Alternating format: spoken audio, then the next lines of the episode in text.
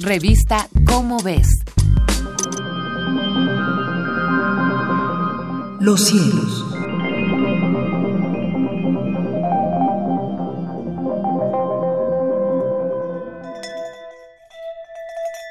José de la Herrán y presento a nuestro amable auditorio las efemérides astronómicas que publica la revista mensual Cómo ves de la Universidad Nacional Autónoma de México, Los cielos de mayo.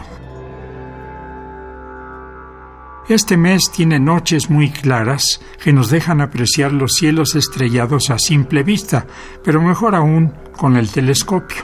En el hemisferio norte, a eso de las 22 horas, tenemos a la estrella Arcturus, principal de la constelación Bootes el Boyero, justo sobre nuestras cabezas. Al este se levantan las constelaciones Hércules, Ophiuchus y Lira, y en el oeste se ponen Leo, Gemini y Auriga. En el hemisferio sur, a la misma hora, tenemos muy al sur a la constelación Centaurus con su precioso cúmulo globular, digno realmente de verse con binoculares. Al suroeste se pone Sirius de la constelación El Cal Mayor, la estrella más brillante del cielo nocturno, y al este se levanta Scorpius, el alacrán, con su estrella principal, la gigante roja Antares. De los planetas tenemos a Júpiter y Saturno muy brillantes como se indica en las efemérides, así como están también Mercurio, Marte y Venus. Son visibles estos últimos al amanecer. De las lluvias de estrellas del mes, las Eta Acuáridas son la lluvia de estrellas más importante.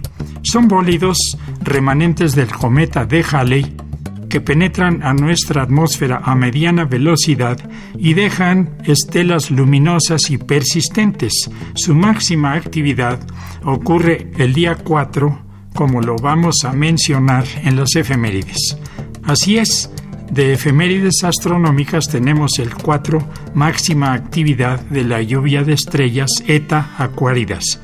El 6, Marte en conjunción abierta con Aldebarán.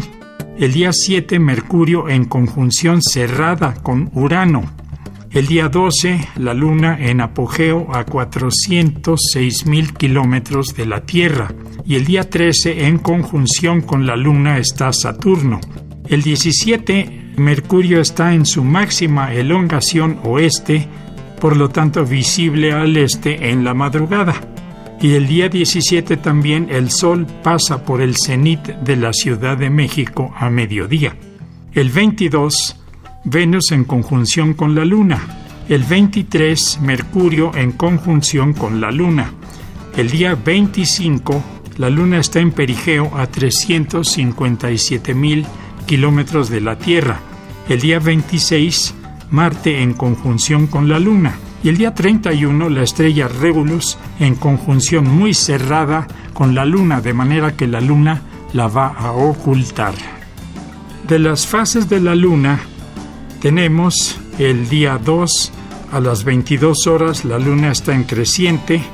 Luna llena el día 10 a las 16 horas la luna en menguante el día 18 a las 19 horas y luna nueva el día 25 a las 14 horas.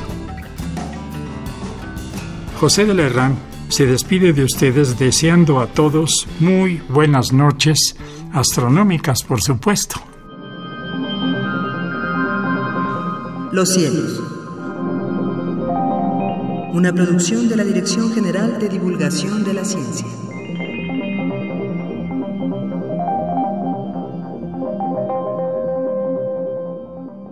Revista Cómo ves.